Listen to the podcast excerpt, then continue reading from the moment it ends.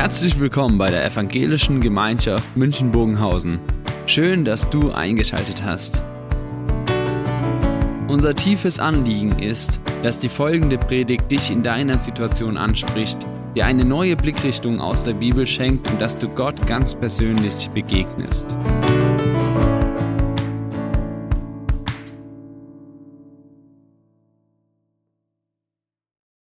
Wenn wir diese Predigtreihe über das Markus-Evangelium haben, dann geht Markus ja in seinem Bericht über Jesus dieser einen Frage nach, die Menschen gestellt haben, die Jesus begegnet sind. Wer ist dieser Jesus? Was hat es mit ihm auf sich? Und er beantwortet die Frage von Anfang an gleich eindeutig. Er sagt, in diesem Jesus hat Gott selbst diese Welt betreten. Und in ihm ist diese ganze Herrschaft und Macht Gottes gegenwärtig. Und das begründet er dann, indem er zeigt, schaut die Wunder von Jesus an. Da hat er gezeigt, dass er die Autorität ist. Nicht nur über die Natur, nicht nur über Krankheit, sondern auch über Dämonen, über Besessenheit, selbst über den Tod. Und die Menschen, die das erleben, die fangen an, Jesus anzuhängen, nachzugehen, Nachfolger zu werden. Sie haben diese Hoffnung, wenn er diese Herrschaft Gottes in diese Welt bringt, dann fängt was ganz Neues an, was wir immer ersehnt haben. Und parallel dazu hat der Widerstand zu Jesus immer mehr zugenommen. Der Konflikt mit denen, die diesen Anspruch abgelehnt haben, vor allem die Führer des jüdischen Volkes. Und dieser Konflikt läuft dann dramatisch auf die Spitze, als Jesus zu dem Passafest nach Jerusalem kommt und auf dem Weg dorthin hat er seinen Jüngern immer schon angesagt, ich werde dort in Jerusalem sterben und ich werde wieder auferstehen. Und dann feiern sie dieses Passafest, dieses Passamahl. Letztes Mal haben wir darüber gesprochen. Und Jesus erdeutet es jetzt auf sein unmittelbar bevorstehendes Sterben. Und dann wird uns berichtet, dass sie nach diesem Passamahl, das war irgendwann um Mitternacht, Jerusalem verlassen haben, die Stadt verlassen haben, aber im Stadtgebiet geblieben sind. Es war eine Vorschrift für das Passafest, man durfte das Stadtgebiet nicht verlassen, wenn man es feiern will. Und dann sind sie an den nahegelegenen Ölberg gegangen und dort ist dieser Garten Gethsemane. Wer dort war, kennt ihn. Ein kleiner Olivenhain dort. Es war wohl ein Landgut mit äh, einer Ölpresse. Gethsemane heißt Ölpresse, Ölkälte. Und Jesus, er hat dort die Nacht verbracht, weil er eben noch in der Stadt Jerusalem lag. Und man geht davon aus, dass dort eine Höhle war. Da gibt es einige Überlieferungen, die dafür sprechen und dort Unterschlupf gefunden werden konnte, denn im März, April kann es in Jerusalem noch empfindlich kalt werden nachts. Und dort in diesem Garten Gethsemane auf den Weg dorthin, da sagt er seinen Jüngern, ihr werdet heute Nacht alle an mir irre werden, ihr werdet mir mehr nicht mehr klarkommen und ihr werdet mir die Treue aufkündigen und ihr werdet alle weggehen. Und es hat die Jünger natürlich sehr betroffen und Petrus hat's gepikst. Der sagt Jesus, das wird nie passieren. Nie. Und dann überhebt er sich über die anderen und sagt, und wenn die alle gehen, diese elf Pfeifen oder zehn Pfeifen, einer ist ja schon weg. Ich werde dir die Treue halten bis zum Schluss.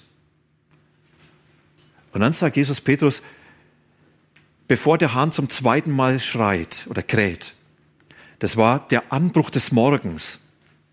Das waren noch einige Stunden nur noch. Bevor der Hahn zweimal kräht, hast du mich schon dreimal verleugnet. Und Petrus sagt Jesus, nie. Das wird nicht passieren. Und dann kommen sie in diesem Garten Gethsemane an. Und das, was uns dann berichtet, das wird unheimlich spannend, weil Markus jetzt nochmals diese Frage beantwortet, wer ist dieser Jesus? Und jetzt beantwortet er sie ganz anders.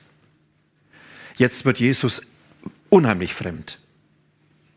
Das, was man sonst vor Augen gehabt hat, den, der sich den Naturgewalten in den Weg gestellt hat, auf dessen Weg die Stürme gestillt wurden, auf dessen Wort hin Dämonen ausgefahren sind, auf dessen Wort hin Tode vom Tod auferstanden sind. Dieser Jesus, er begegnet uns jetzt nicht mehr als der, der sagt, in mir ist die ganze Herrschaft gegenwärtig, sondern er begegnet uns als der Verängstigte, als der, der in dieser Last zusammenbricht und er anfängt mit Gott zu hadern. Und ich lade euch ein, dass wir bewusst mal hineinschauen in dieses Geschehen, was man oft so vor Augen hat und man, man liest so schnell darüber hinweg und sagt, ja, am Ende wissen wir ja, wie alles ausgegangen ist, er ist ja wieder auferstanden. Wir erleben hier einen Jesus, der uns fremd ist und einen Jesus, der uns dadurch auch sehr herausfordern kann. Und da lesen wir jetzt in Markus Kapitel 14, Vers 32, und sie kamen zu einem Garten mit Namens Gethsemane. Und Jesus sprach zu seinen Jüngern, setzt euch hierher, bis ich gebetet habe. Und er nahm mit sich Petrus und Jakobus und Johannes und er fing an zu zittern und zu zagen und er sprach zu ihnen, meine Seele ist betrübt bis an den Tod, bleibt hier und wacht. Und er ging ein wenig weiter. Er warf sich auf die Erde und betete, dass wenn es möglich wäre, die Stunde an ihm vorüberging und er sprach, aber, mein Vater, alles ist dir möglich, nimm diesen Kelch von mir, doch nicht was ich will, sondern was du bist. Und er kam und er fand seine Jünger schlafend und er sprach zu Petrus, Simon, schläfst du? Vermochtest du nicht eine Stunde zu wachen? Wacht und betet, dass ihr nicht in Anfechtung fallt. Der Geist ist willig, aber das Fleisch ist schwach. Und er ging wieder hin und betete und er sprach dieselben Worte. Und er kam zurück und er fand sie wiederum schlafend. Ihre Augen waren voller Schlaf und sie wussten nicht, was sie ihm antworten sollten. Und er kam zum dritten Mal und er sprach zu ihnen, ach, wollt ihr weiter schlafen und ruhen? Es ist genug. Die Stunde ist gekommen. Siehe, der Menschensohn wird überantwortet in die Hände der Sünder. Steht auf, lasst uns gehen, siehe, der mich verrät, ist nahe. Ich finde es eine unheimlich herausfordernde Situation, weil Jesus uns hier, wie ich gesagt habe, in einer Art und Weise begegnet, wie wir ihn eigentlich so nicht kennen. Und ich sage bewusst, diesen Text auf uns einfach zu übertragen, ist nicht so einfach möglich.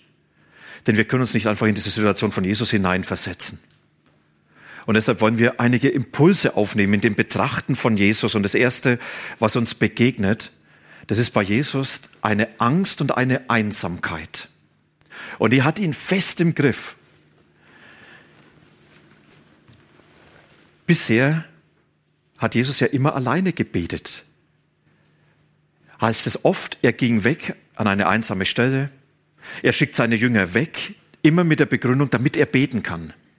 Dieses vertraute Gespräch zwischen Jesus und seinem Vater. Und jetzt sagt er diesen drei, die ihn am nächsten standen aus diesem Jüngerkreis, und jetzt bitte bleibt bei mir. Jesus sagt, ich kann dies nicht alleine aushalten. Und er nimmt sie ein Stück mit, geht ein kleines Stück weiter, und dann wirft er sich auf den Boden, und er sagt dort seinen Jüngern, meine Seele ist betrübt bis an den Tod, ich bin verzweifelt. Weiter geht's nicht mehr. Ich bin völlig am Ende. Und das ist natürlich für die Jünger unheimlich herausfordernd. Derjenige, der bisher keine Angst gezeigt hat, der sagt, ich bin am Ende. Das passt nicht mehr. Und wisst ihr, es lohnt sich mal genau zu fragen, wovor hat Jesus eigentlich Angst gehabt? Jetzt kann man sagen, ja, vor dem Sterben. Und ich sage bewusst falsch. Jesus hat nicht vor dem Sterben Angst gehabt. Er hat Tote aus dem Tod geholt, Lazarus aus dem Grab kurz vorher. Die Tochter von Jairus auferweckt. Auf der Beerdigung von dem Sohn der Witwe hinein hat er ihn auf der Beerdigung ins Leben zurückgeholt. Jesus hat gezeigt, der Tod ist für mich, das Sterben ist für mich kein Problem. Da bin ich Herr darüber. Wenn man fragt, aber was hat ihn denn so in diese letzte Verzweiflung getrieben, dann müssen wir ganz bewusst sagen, das war das Grauen über den Bösen, über das Böse. Jesus erblickt hier in den Abgrund des Bösen, in die Herrschaft des Teufels und er blickt in das hinein, dass er sagt, und dem liefere ich mich aus. Und damit diesen ganzen Wahnsinn, wo das Böse seinen Triumph feiert in dieser Welt, Manche schauen in die Ukraine, sehen die, die Bilder und sagen, das ist doch Wahnsinn, da ist der Teufel los. Ja, da ist der Teufel los. Da erahnen wir etwas von dieser zerstörerischen Herrschaft. Aber das ist nur ein bisschen etwas von dem, was Jesus gesehen hat. Und Jesus, er sagt hier ganz bewusst, ich gehe in diesen Herrschaftsbereich des Bösen, ich liefere mich dem aus, um die Menschen, die ihm ausgeliefert sind, zu erlösen und seine Macht in meiner Auferstehung zu zerbrechen. Und es heißt, dass Gott selbst in der Form Gericht halten wird, dass er dieses Böse überwindet, indem er es auf sich nimmt. Und das ist für uns etwas, was wir oft nicht mehr verstehen können, dass Gott das Böse auf sich nimmt. Oder wie es Paulus sagt im 2. Korinther 5, er hat den, der von keiner Sünde wusste, für uns zur Sünde gemacht. Er hat es verkörpert. Und er hat das mit in seinen Tod genommen und in seiner Auferstehung hat er eine Lösung geschaffen, eine Erlösung, wo er sagt, das Böse ist nicht mehr das Letzte, die Macht des Teufels und seiner Herrschaft. Die Folgen des Bösen sind in mir überwunden. Ich bin Herr darüber. Ich habe eine Lösung, eine Erlösung geschaffen. Und als Jesus das ansieht und sagt, ich blick hinein in diese Welt des Bösen, da fängt er an, schier zu zerbrechen. Weil er sagt, das ist so übermächtig. Das ist so abgrundtief. Und er nimmt das Bild von dem Kelch und sagt, Gott, du reichst mir diesen Kelch. Ein vertrautes Bild aus dem Alten Testament, als Kelch des Gerichts oft beschrieben, wo Gott sagt, da wird das ganze Böse jetzt einem Menschen auferlegt. Und er trägt das. Und Jesus sagt, ja, ich nehme diesen Kelch aus deiner Hand. Josef Ratzinger als Papst Benedikt XVI. Er hat zu dieser Stelle gesagt, all das Böse muss er, also Jesus, in sich hineinnehmen, damit es in ihm entmächtigt und überwunden werde. Und da heißt es, dass Jesus sagt, ich bin am Ende. Und das Zweite, wo Jesus bewusst sagt, es bringt mich an die Grenze, das ist die Einsamkeit. Und es ist nicht nur die menschliche Einsamkeit, dass er sagt, meine Jünger, die können ja nicht mal wach bleiben und mit mir beten, sondern es ist die Einsamkeit, die sich immer mehr abzeichnet und die dann am Kreuz sich zeigt, mein Gott, warum hast du mich verlassen? Dass Jesus weiß, mein Weg, er führt mich in die letzte Gottesferne, in die letzte Gottverlassenheit, um eine Erlösung zu schaffen, die alles umfasst. Dass kein Mensch mehr Gott fern sein muss, dass es kein Leben gibt, keine Existenz, die so weit von Gott weg ist, dass Gott nicht ihn doch erreichen kann. Und Jesus, er geht hier in die letzte Gottverlassenheit. Und jetzt wird's für uns schier paradox, es wird nicht mehr nachvollziehbar dass Gott von sich selbst verlassen wird. Ein Widerspruch, den wir nicht mehr auf die Reihe bekommen können. Aber so widersprüchlich unsere ganze Existenz auch ist. Und Jesus, er sagt, ich gehe hier diesen Weg in die letzte Gottverlassenheit, um dort eine Erlösung zu schaffen und alles, alles in den Raum dieser Erlösung hineinnehmen zu können. Wisst ihr, wenn ich das so betrachte, dann verstehe ich, dass Jesus diese Todesangst hatte. Und wenn wir fragen, was bedeutet es für uns? Was sich da ereignet hat, was heißt es für unseren Glauben? Dann heißt es doch als erstes, dass Jesus uns damit vor Augen führt, ich nehme diese Herrschaft des Bösen ich nehme sie mit in den Tod und in meiner Auferstehung überwinde ich sie. Das Böse hat nicht mehr das letzte Wort. Der Böse ist besiegt. Und das ist für mich eine sehr aktuelle Botschaft. Wenn man den Eindruck hat, in dieser Welt ist im Moment der Teufel los. In dieser Welt, da passiert so viel Unrecht und so viel Gewalt und so viel, ja, was diese Handschrift des Teufels trägt. Dass Jesus hier zeigt, ich habe die Macht darüber. Und das Böse wird nicht das letzte Wort behalten. Es gibt ein letztes, wo ich das letzte Wort sprechen werde, sagt Jesus. Und ich kann verstehen, dass die ersten Christen angesichts von Leid, von Unrecht, von Gewalt oft gebetet haben, komm Herr Jesus, komme bald. Mach ein Ende unter diesem Wahnsinn in dieser Welt. Bring das alles zu Ende in deiner Gerechtigkeit, in deiner ewigen Herrschaft. Und mit dieser Perspektive haben sie gelebt und mit dieser Perspektive dürfen wir heute lesen, leben. Dass Jesus ganz bewusst in diese Welt hinein spricht, spricht. Ich habe die Macht über alles. Ich spreche das letzte Wort, auch wenn hier der Teufel los ist. Und dass er uns zuspricht in allem, was passiert. Es gibt auch keinen Ort mehr, wo Gott nicht zu finden ist. Keine Erfahrung. Es gibt keine letzte Gottverlassenheit mehr. In der äußersten Tiefe er ist da. Dort, wo man den Eindruck hat, es hat mit Gott nichts mehr zu tun, er ist da. So eindrücklich am Kreuz, wo Menschen sagen, was hat das noch mit Gott zu tun? Dass er dort so elend stirbt, dass er dort in diesem Unrecht stirbt. Ja, wo ist da Gott? Und für uns im Nachhinein deutlich wird, Gott war mittendrin. Jesus, der uns das so zuspricht in diese Welt hinein.